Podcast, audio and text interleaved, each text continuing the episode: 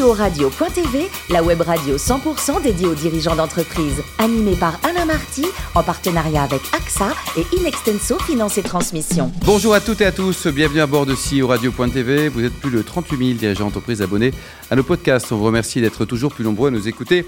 Chaque semaine, vous pouvez réagir sur les réseaux sociaux, notre compte Twitter, CEO Radio-du-bas TV. À mes côtés, pour co-animer cette émission, Yann Jaffrezou, directeur de la gestion privée directe d'AXA France. Bonjour Yann. Bonjour Alain. Ainsi que Marc Sabaté, directeur associé, directeur général d'Inextenso Finance et Transmission. Bonjour Marc. Bonjour Alain. Aujourd'hui, nous recevons, on a le plaisir d'accueillir Gianmarco Moncellato, qui est président de Deloitte pour la France, mais également l'Afrique francophone. Bonjour Gianmarco. Bonjour. Alors vous êtes né en 1967 à Rome, diplômé d'HEC. Un souvenir de vos premières expériences du côté de la Guadeloupe et en Amérique, il y a, il y a quelques années déjà, Gianmarco. C'était un autre siècle. Euh, j'ai commencé à travailler en Guadeloupe où j'étais le secrétaire général du syndicat des producteurs de rhum et de sucre. Sympa comme job. C'est une vocation. Et euh, non, c'était passionnant parce que là, on était dans l'économie réelle, la, la, canne à sucre. J'ai appris les négociations avec les syndicats très jeunes. Oui. et, euh, et, ensuite, parce qu'après HEC, euh, on n'apprend pas à vendre, j'ai été pendant une petite année VRP en tissu aux États-Unis. Donc ça m'a appris à vendre et ça m'a permis de faire le tour des États-Unis jeunes, ce qui était quand même parfait.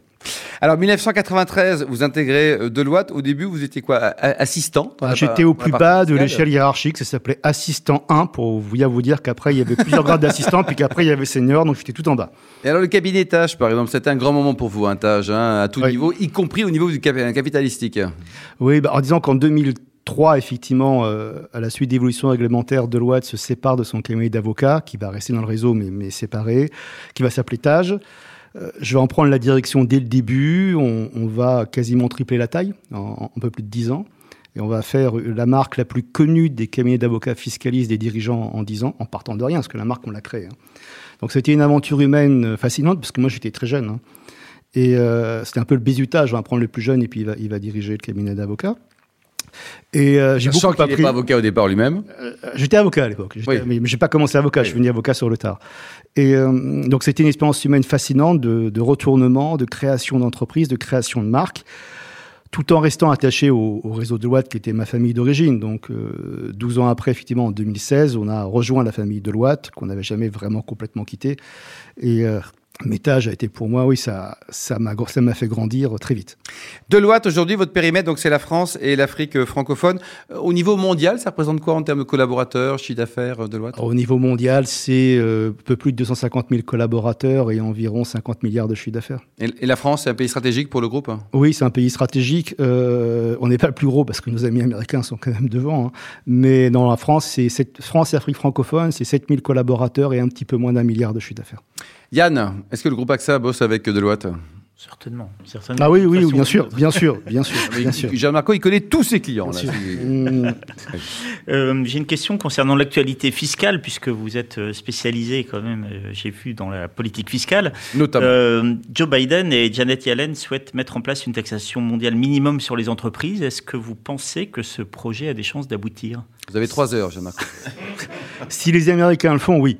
C'est les Américains qui dictent le là en fiscalité internationale. C'était les premiers compétiteurs fiscaux du monde, fiscaux du monde.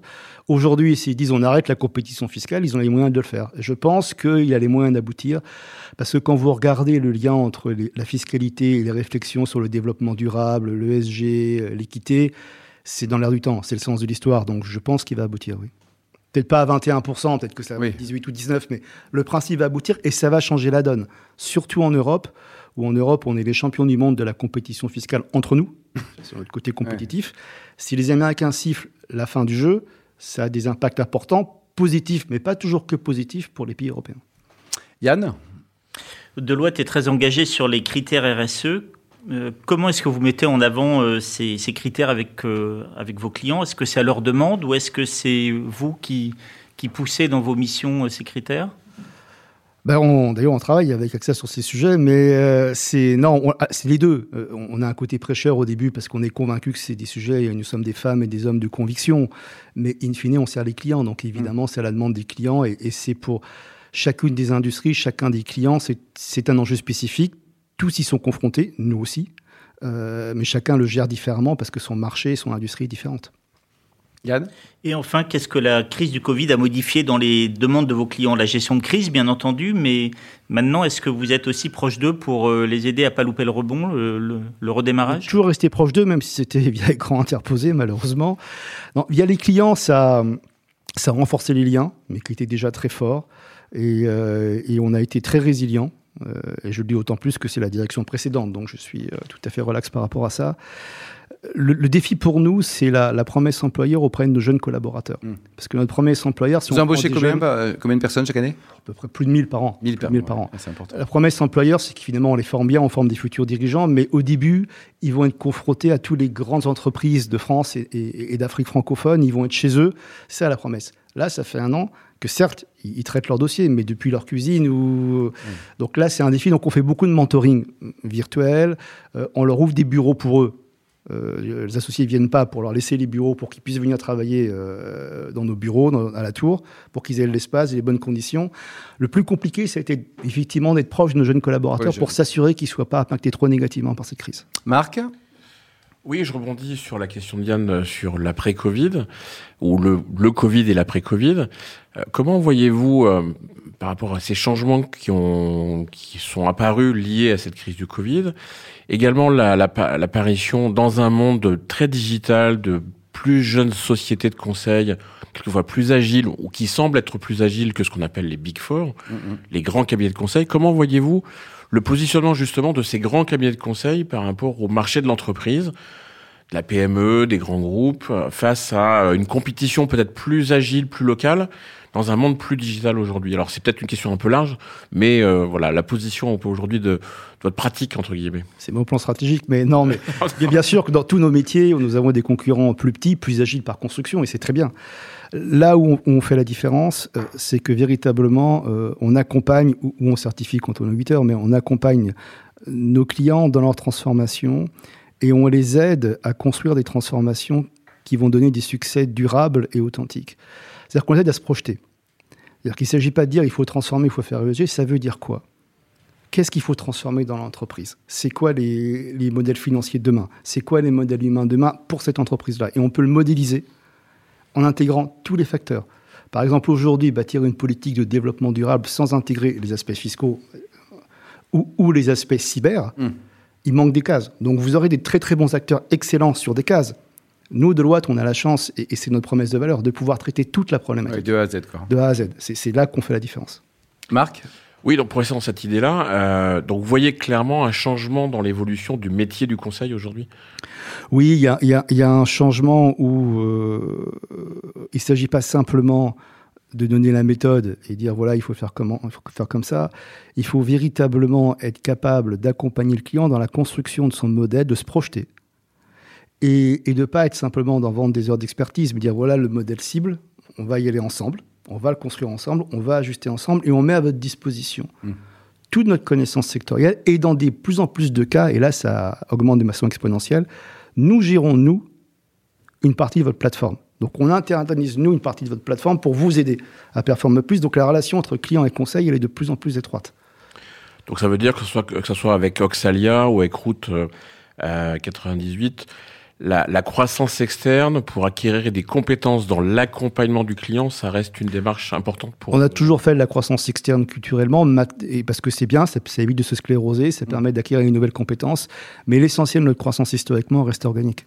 Jeanne Barco, dites-nous, le plus haut métier du monde, c'est quoi? C'est astronaute pour aller sur Mars, champion du monde de boxe ou dirigeant d'une ETI alors quand j'étais enfant, je rêvais des deux premiers, pas forcément du troisième.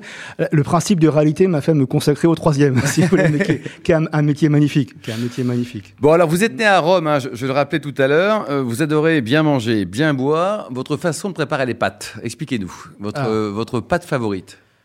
Ben, c'est la spaghetti. La, la spaghetti comme juste avec de l'huile d'olive c'est faut prendre de l'eau. Ouais, non On s'attendait à un truc. Euh... Ah, moi, juste avec de l'huile d'olive, spaghetti, huile d'olive. Notez, Marc et Yann. Hein, c'est. Mais il faut prendre de l'eau. Non, moi, je prends l'eau non salée. De l'eau non salée. Pure. Et, et, et, si vous avez des paquets, vous enlevez 3 minutes à ce qu'ils vous disent en, en, en cuisson. C'est-à-dire que euh, elle est pour que ça vraiment al dente, je la goûte. Ouais. Quand elle est al dente, je la, je la sers, je mets mon filet d'huile d'olive dessus. Avec un, verre de Nero Amaro et je suis le plus heureux des hommes. Et après, on, découpe avec un couteau les spaghettis, je suppose. Et... non, elles sont parfaites. Ah ben non, mais qu'est-ce que je suis bête alors, alors, côté vin, vous adorez les bons vins, notamment les vins italiens. Euh, vos trois derniers coups de cœur, c'était lesquels? Oh là, il y en a beaucoup. Moi, j'ai toujours des coups de cœur sur les Amarone. Les Amarone, qui est un vin de Venise, euh, qui est un vin. Alors, en Italie, la grande différence entre l'Italie et la France, c'est que l'art de la France est de marier les vins au plat, à la gastronomie.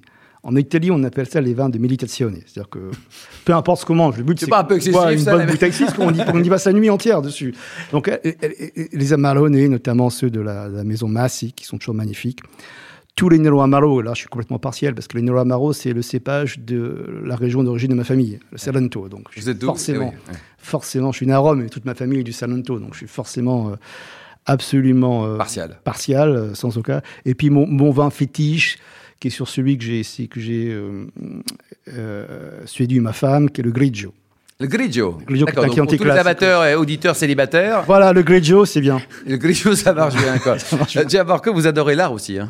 Oui, l'art, c'est une émotion, c'est ce qui nous rend humains pour moi, l'art. Donc j'ai deux formes d'art qui, qui, me sont particulièrement chères l'opéra et, le ballet, puisque je suis euh, administrateur de Fedora, qui est la fédération des, maisons d'opéra et de ballet européennes, où il y a l'opéra Garnier notamment et la Scala. Et, euh, et puis aussi, ça c'est mon jardin secret, je suis président des Amis de la tapisserie d'Aubusson. Ah oui. J'adore la tapisserie et j'en ai quelques-unes. On peut les aider d'ailleurs, on peut les soutenir? Absolument. Il y a la Cité de la tapisserie d'Aubusson, donc et mon rôle de président des Amis de la tapisserie, c'est de, les aider à lever des fonds pour aider la cité à, s'assurer que cet art, qui, est un art du patrimoine mondial de l'UNESCO, hein, reste un art vivant. Et, la tapisserie de Buisson, c'est en Creuse, hein, c'est là que ça se produit, si vous voulez. Et, s'assurer qu'on a toujours le savoir-faire, c'est surtout les femmes, hein, les lissières, que ces générations de femmes se rajeunissent, qu'on les forme, et que dans 50 ans, dans un siècle, la Creuse soit toujours le producteur de cet art patrimoine mondial de, de l'humanité. constate combien de personnes aujourd'hui qui travaillent en Creuse euh? Bah, Il y en a pas tellement que ça, il y en a une petite cinquantaine, mais depuis que la cité a été créée, il y en a beaucoup plus, parce qu'on a créé des centres, enfin ils ont créé des centres de formation, euh, ils commandent des tapisseries grâce aux fonds privés, euh, ils ont des écoles. Il y a une vraie dynamique. Revivre, il y a une vraie dynamique depuis une dizaine d'années. Merci beaucoup, Gianmarco Moncellato. Merci également à vous, Marc et Yann. Fin de ce numéro de CIO Radio.tv. Retrouvez toute l'actualité sur le compte Twitter, LinkedIn. On se donne rendez-vous mardi prochain, 14h précise, pour une nouvelle émission. L'invité de la semaine de CEO Radio.tv, une production B2B Radio.tv en partenariat avec AXA et Inextenso Finance et Transmission.